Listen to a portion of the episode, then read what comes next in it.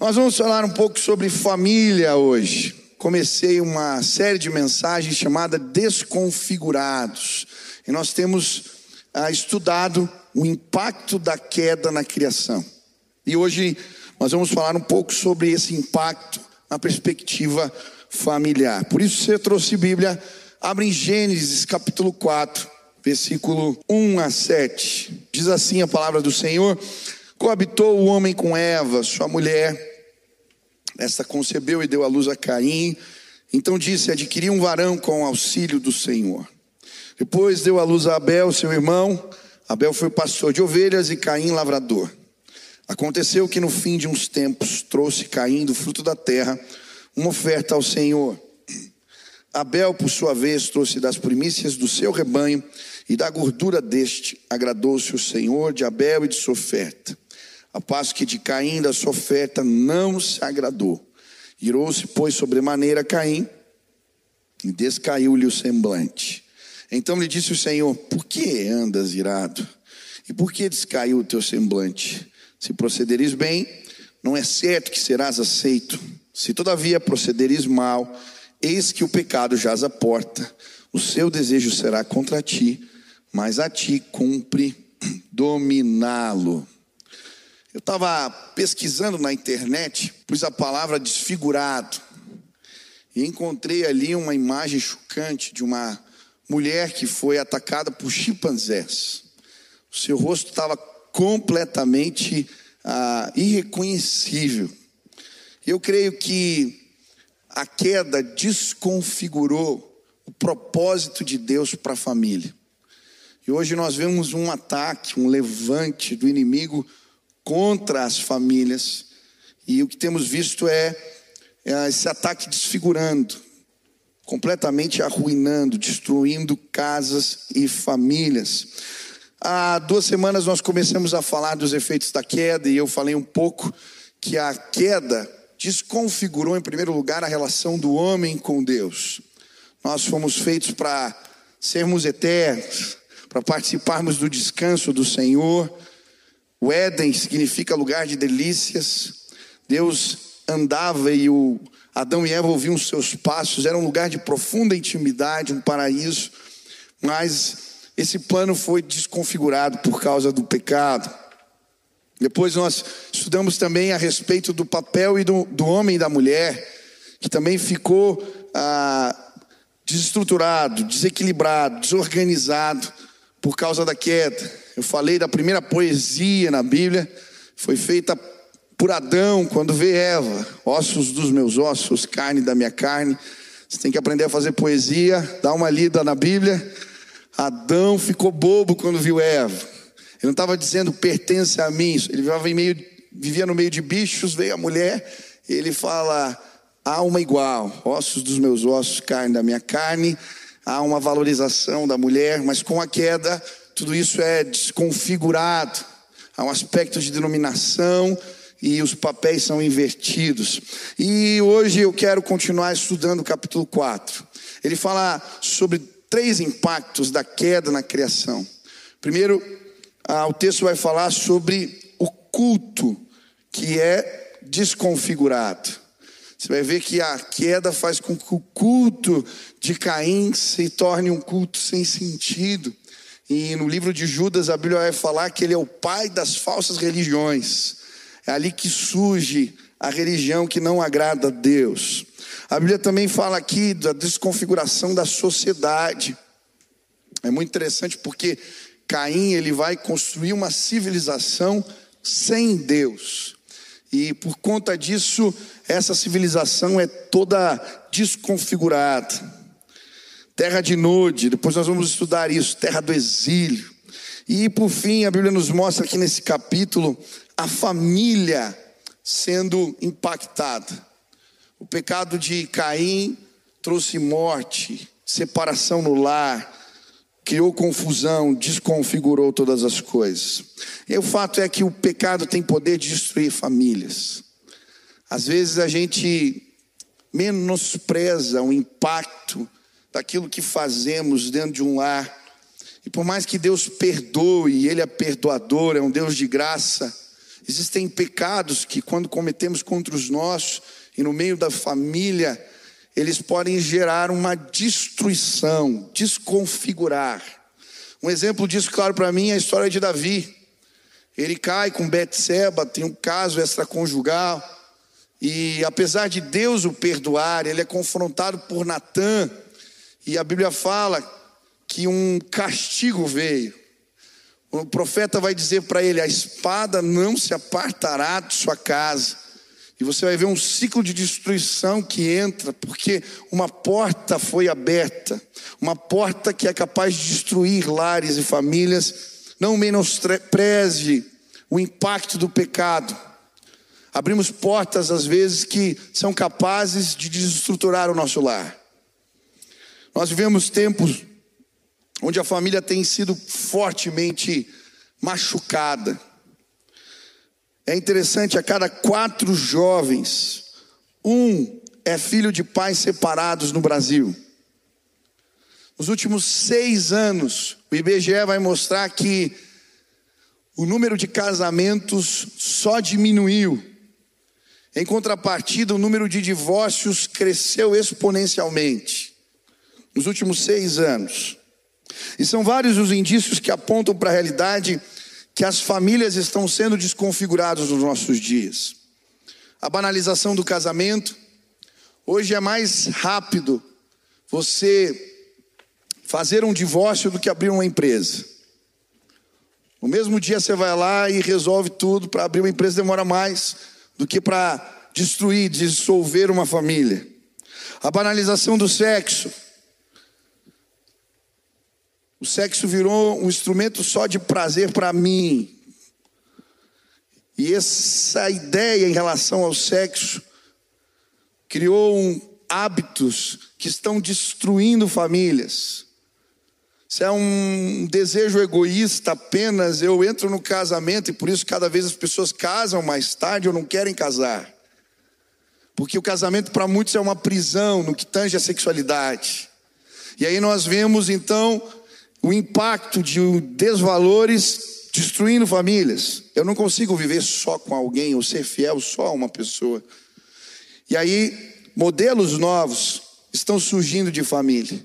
As separações vêm, as pessoas casam de novo, elas têm filhas e filhos que começam a crescer, e aquele que está em casa começa a ter olhos para a menina adolescente, vem os casos de abusos, de deformações nos lares, e essas pessoas machucadas começam a acreditar mais no modelo familiar.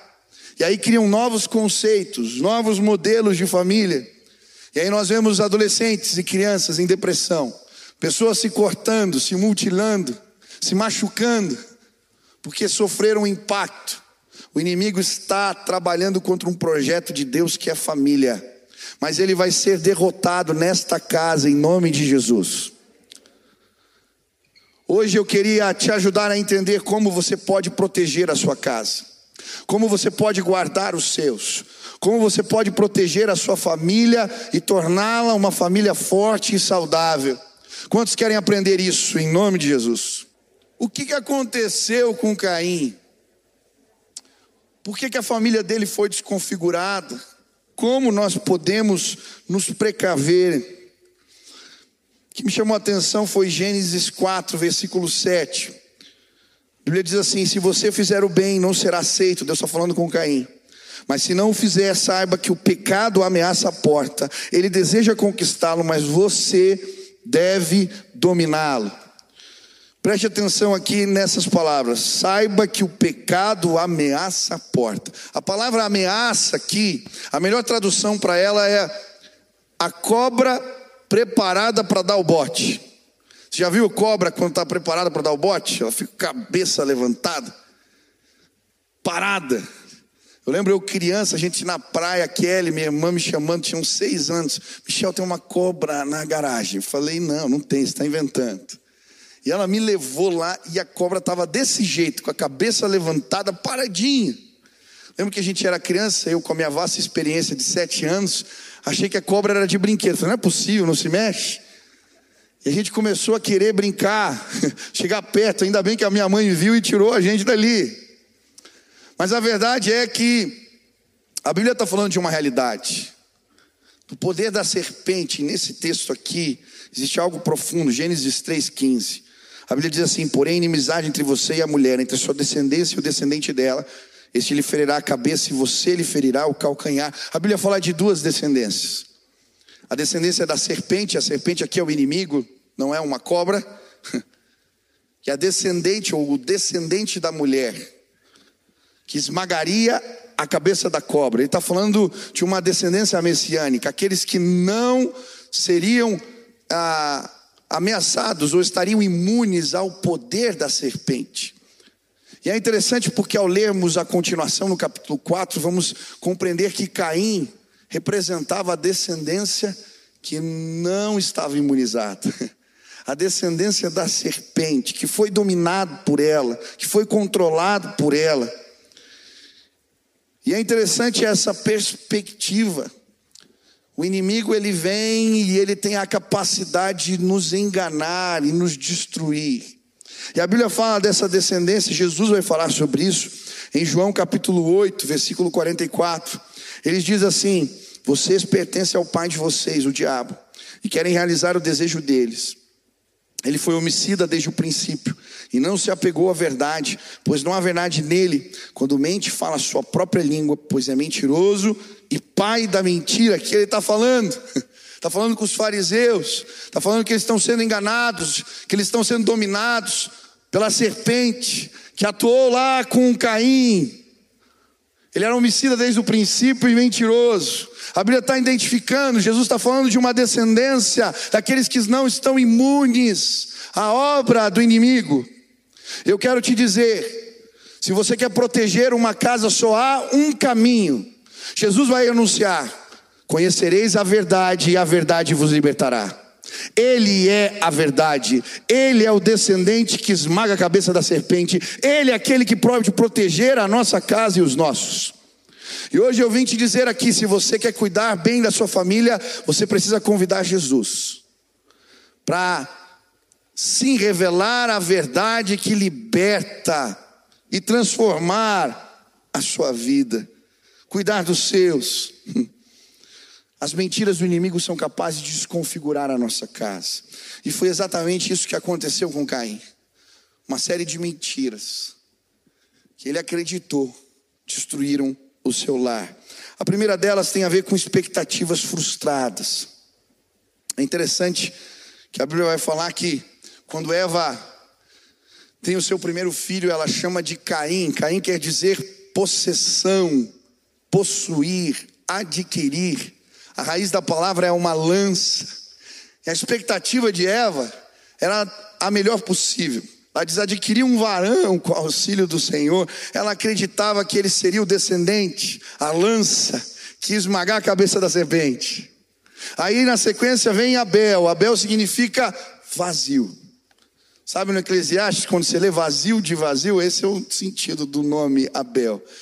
Não havia grandes expectativas a seu respeito passou como um fôlego. É nesse contexto que Caim é criado, mas a Bíblia vai nos mostrar que ele frustra as expectativas a seu respeito. E a verdade é que a maioria de nós, um momento ou outro, vai se deparar com essa realidade, nós vamos frustrar pessoas que amamos. Você já frustrou a expectativa da sua esposa? Olha, se você não fez isso, espera um pouco, vai chegar a tua vez.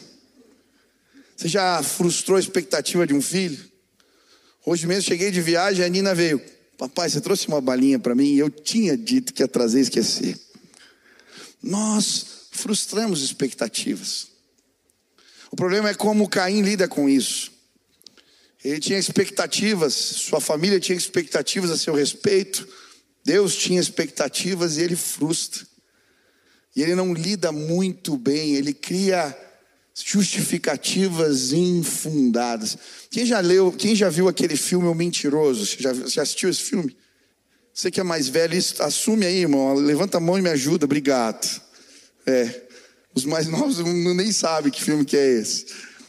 Mas é interessante a história do filme, O Mentiroso, porque é a história de um pai que constantemente frustra o seu filhinho. E a história se dá, começa com uma festa de aniversário. Ele promete que vai estar lá mais uma vez e não aparece. Só que o menino, na hora de soprar a velhinha do bolo, faz um desejo, um pedido. Que o pai que é mentiroso sempre tem uma desculpa esfarrapada, pare de mentir. E na hora que ele sopra, o pai não consegue mais mentir.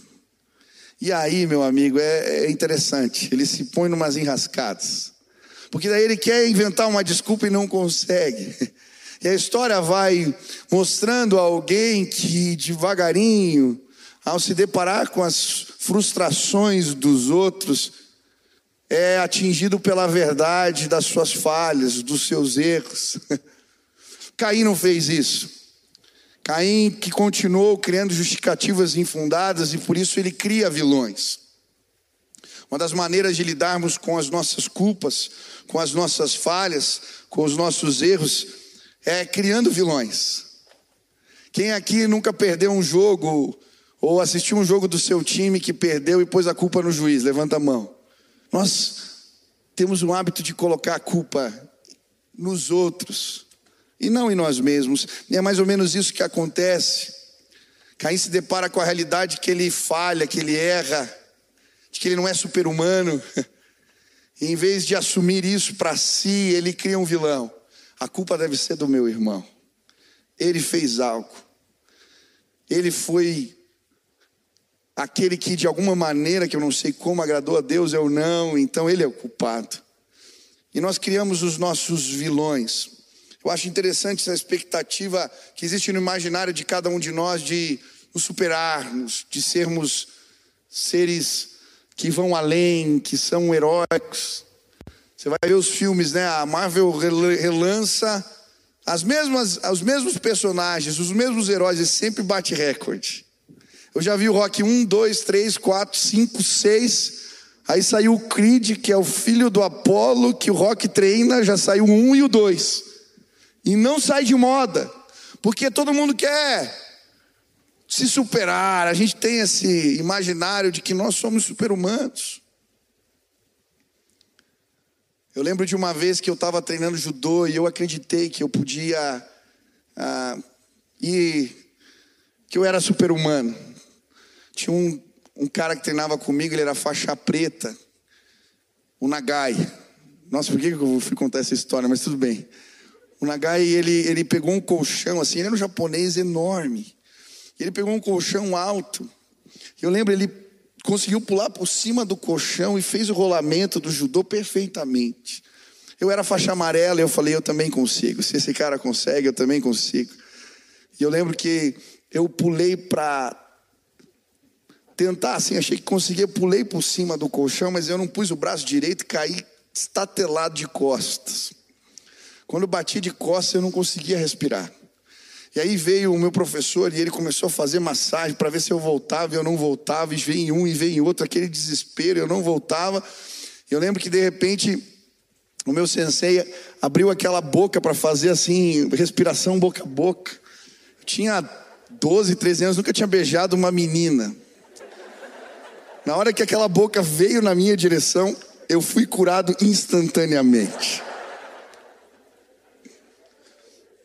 Quando nós tentamos ser super-heróis, nós nos machucamos. Em algum momento você vai se deparar com a realidade que você não é uma super-mãe, não é um super-pai, não é um super-marido, não é uma super-mulher. Nós vamos falhar. Caim criou um vilão, um culpado. E muitas vezes, para esconder a nossa vilania, nós apontamos o dedo e nos perdemos. Eu lembro de um amigo que eu acompanhei, seus pais tinham se separado, as coisas começaram a ir mal em casa. Eles mudaram o padrão de vida, passaram dificuldades financeiras, e ele culpava a sua mãe. Coitada não tinha feito nada, mas ele escolheu ela. Ela era responsável, precisava de um responsável.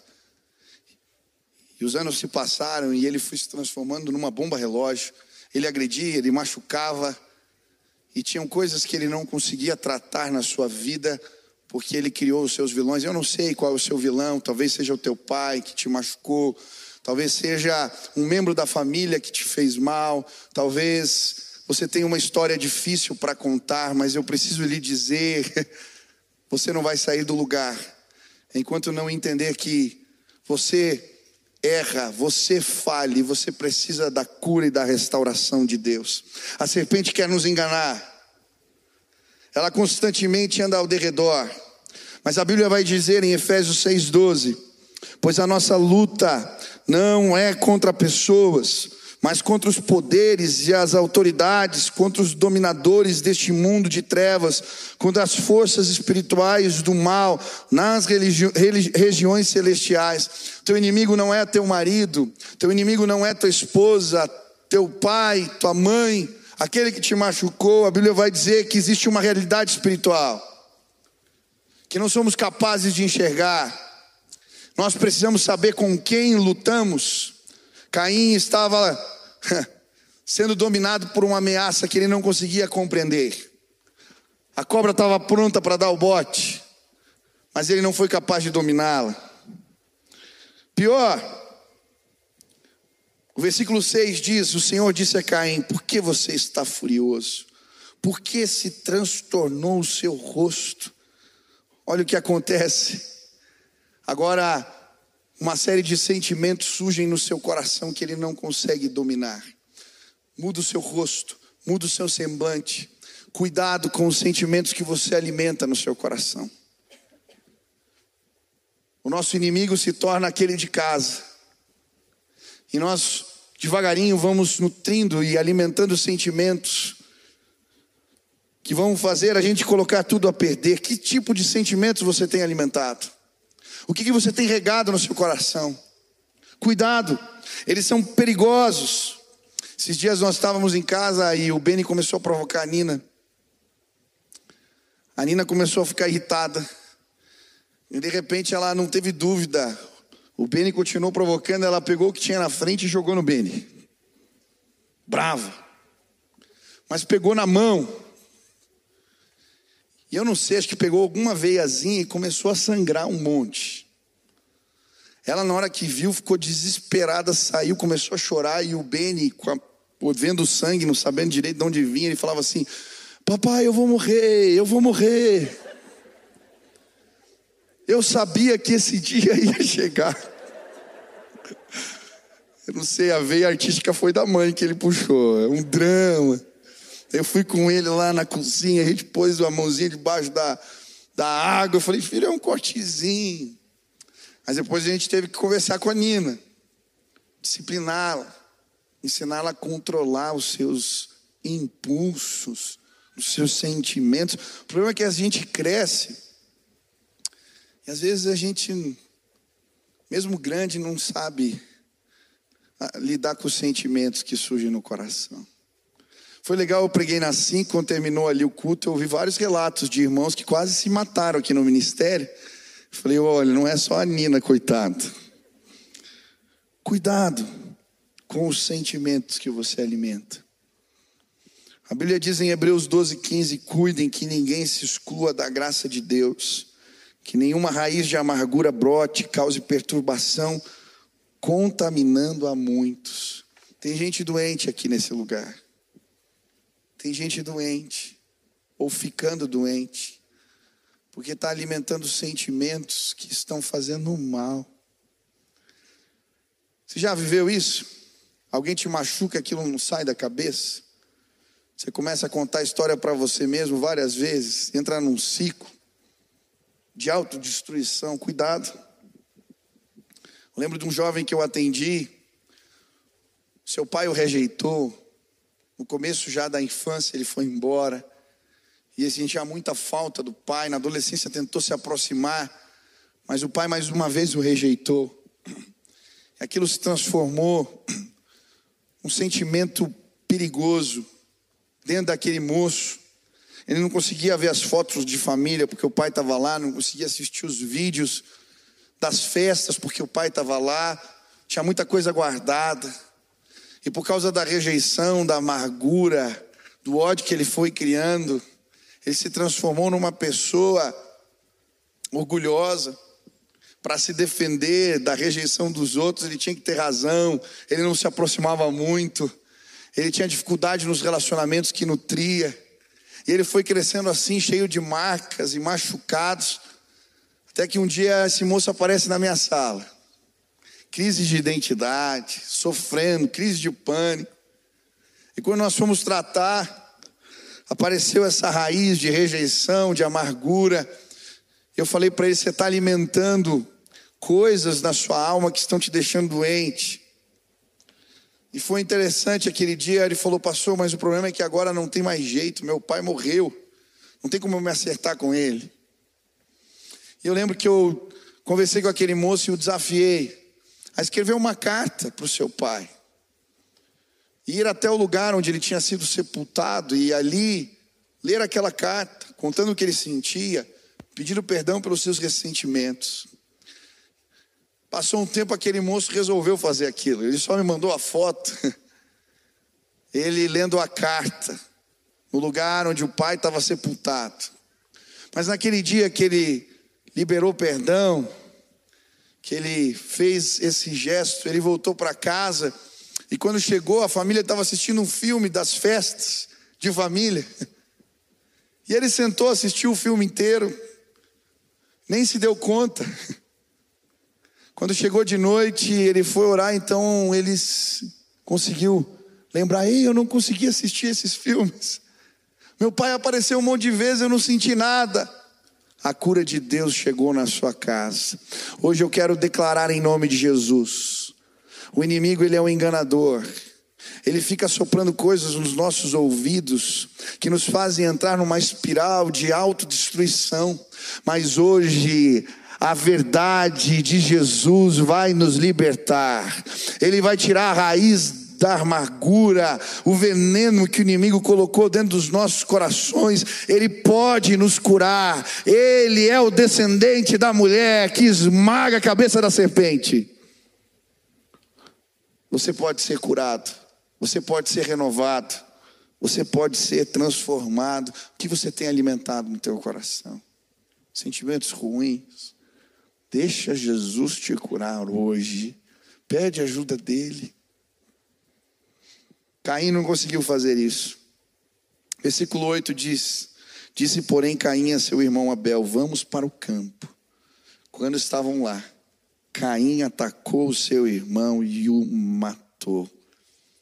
Ele nutriu aqueles sentimentos. Sabe o que me chama a atenção? Caim não simplesmente mata o seu irmão, ele planeja ele premedita. Ele quis fazer o mal para o seu irmão. E sabe, muitas vezes nós matamos pessoas dentro de nós.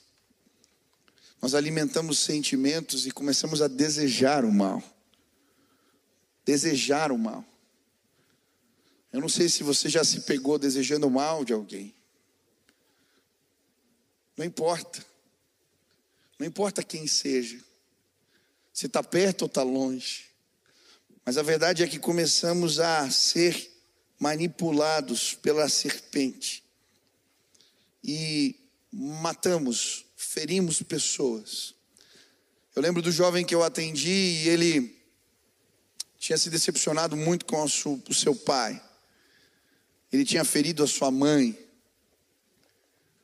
E aquele moço então resolve então dar o troco. Ele começa a tentar ferir o seu pai ele começa a usar drogas, ele se envolve com relacionamentos que sabia que seu pai não gostava, ele provoca o pai. Mas à medida que ele fere, ele se automutila. Ele não percebe, mas ele está perdido e se perdendo e se machucando. Eu não sei qual é a tua história. Eu não sei quem te feriu.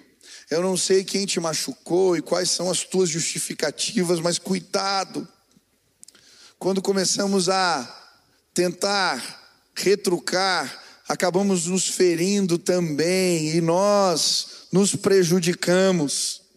O pecado desconfigura a família, nos desconfigura. Abel matou o seu irmão caçula, o seu irmão mais novo. Muitas vezes nos perdemos, o ódio surge. Deus então vai atrás de Caim o que, que você fez, Caim? Que está acontecendo, Caim? Então o Senhor perguntou: Onde está o seu irmão Abel? Respondeu ele: Não sei. Sou eu responsável pelo meu irmão agora? Quando Deus vem o confrontar, olha só. Ele mente para Deus. Não, não sei. Ele mente para ele mesmo. Sabe, muitas vezes Deus vem e Ele bate na porta do nosso coração. Talvez você veio aqui e o Espírito Santo está falando com você. E você está se apegando nas suas justificativas. Eu não fiz nada. Eu não fiz nada. Mas, querido, não tem como mentir para Deus. Ele conhece as intenções do nosso coração. Ele conhece todas as coisas. E por isso ele vai dizer: Ei, Caim, eu estou ouvindo o sangue do seu irmão clamando da terra por justiça. Hoje não resiste à voz do Espírito Santo em nome de Jesus. Se Deus está apontando algo que precisa ser transformado, abaixa a guarda. Deus quer tratar a tua vida. Ele veio atrás de você. Talvez você precisa perdoar. Você precisa abrir mão dos seus direitos. Deus começa a tratar com Caim. Mas sabe, quando Deus impõe o castigo, disse Caim ao Senhor: Meu castigo é maior do que posso suportar. Ele não aceita o confronto de Deus ele se vitimiza de novo. Não, isso é pesado demais. Ele tinha matado o seu irmão. Ele não quer lidar com as consequências. Ele não quer enfrentar o seu erro. Ele não entende que existe um processo de reconquista. Existem pessoas que feriram os seus profundamente. Você feriu seu marido, sua esposa. Você feriu alguém da sua casa, mas você quer que amanhã tudo esteja bem. Você não quer passar pelo processo de reconquista. Você não quer passar pelo processo de ganhar sua casa de novo, de ganhar a confiança dos seus. Você não quer lidar com os castigos. Eu lembro do pai que marcou horário comigo. Ele estava bravo. Ele tinha um excelente emprego. Aquele homem ganhava muito bem. Ele e sua esposa se separaram. Ele não pagava pensão. Não ajudava a filha. Não ajudava a mulher. E embora ele tivesse suas justificativas, chegou um momento que a ex-esposa entrou com processo. Eu lembro dele na minha sala com a Bíblia aberta, dizendo: Abre aí, pastor, no texto tal. A Bíblia fala sobre a gente processar os irmãos. Ele tinha toda a razão do mundo, mas ele não se esforçava em nada para entender que ele estava errado. Não se esforçava em nada para reconquistar a filha, para reparar a situação. Sabe, querido, eu não sei qual é a sua situação. Mas em nome de Jesus, enfrenta o processo da restauração. E esse processo envolve muitas vezes humilhação, envolve renúncia, envolve estágios de reconquista que precisam ser trilhados. Mas muitas vezes nós continuamos com a mesma postura. Não é justo. O castigo não é justo. Não é justo. E as coisas não saem do lugar. Em nome de Jesus, assume a verdade. Deus quer tratar a tua vida, quer trazer um tempo novo sobre os seus. A verdade de Deus liberta, a verdade de Deus liberta, a verdade de Deus liberta. E quando tomamos essa postura, vemos as coisas sendo transformadas. Deus é tão tremendo, tão maravilhoso, que apesar do pecado de Caim, ele o marca com sua graça. Caim está preocupado, vão me matar depois do que eu fiz. Deus deixa uma marca da graça dele para que ninguém possa tocar na vida dele. Quantos aqui foram marcados pela graça de Deus? Você aceitou Jesus? Você foi marcado pela graça. Existe uma marca, ele te perdoou dos seus pecados, ele morreu na cruz por você. Existe uma marca da graça. Existe uma marca da graça. Mas apesar da marca da graça, apesar do cuidado de Deus, Caim se revolta contra o castigo. Eu lembro que eu ouvi uma história de um menino que não entendia bem como é que funcionava a questão do pecado. E a mãe pegou um quadro dele, uma foto dele que ele tinha dentro seu, no seu quarto.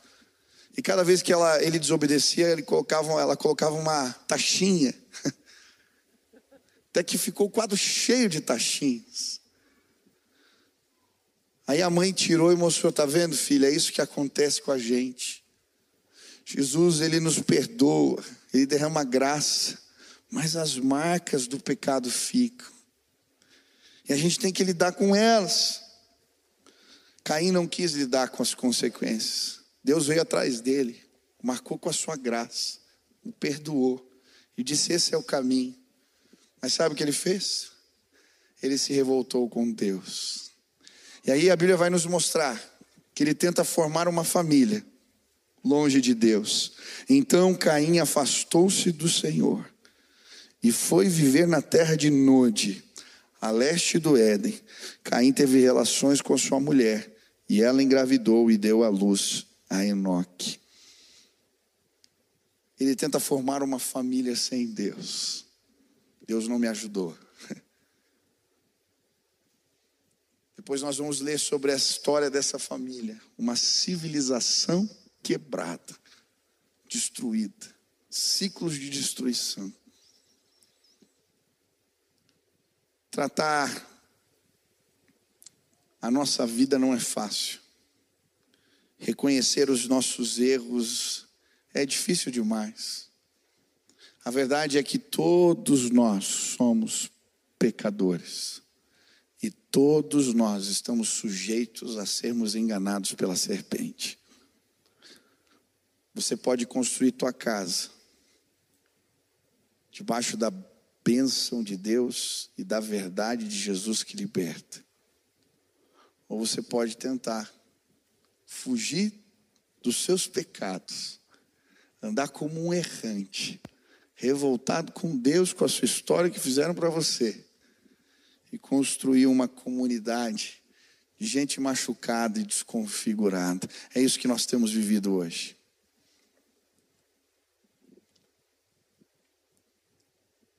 Hoje eu quero te dizer, na autoridade do nome de Jesus, a sua casa não vai ser assim. Hoje nós vamos bater no peito e falar: Deus, nos ajuda, me ajuda. Existem sentimentos no meu coração que eu não sei lidar, existem caminhos de volta que eu não sei fazer, existem consequências do meu pecado que eu não sei lidar. Eu não sei como ganhar a confiança, como restaurar os laços. Eu preciso da tua ajuda. E quando nos aproximamos daquele que é poderoso, paramos de nos vitimizar e apontar os dedos. A graça de Deus se manifesta entre nós. Eu creio que casamentos vão ser restaurados hoje nesta casa em nome de Jesus relacionamentos entre pais e filhos. Pessoas serão curadas na sua alma e no seu entendimento. Uma espiral de autodestruição vai acabar, porque a obra da serpente foi revelada neste lugar. Ele veio para matar, roubar e destruir, mas Cristo veio para nos dar vida e vida em abundância a sua casa vai ser bendita, os seus relacionamentos vão ser abençoados, você vai ser abençoado, em nome de Jesus. Dê o passo que Ele te pede, eu não sei o que Ele está te falando hoje. Obedece, escuta a voz do Espírito de Deus, escuta a voz do Espírito de Deus. Para de se defender, você não precisa ele veio aqui hoje e ele vai nos curar. Ele vai esmagar a cabeça da serpente. nós vamos construir famílias fortes. Os filhos dos nossos filhos servirão a Jesus.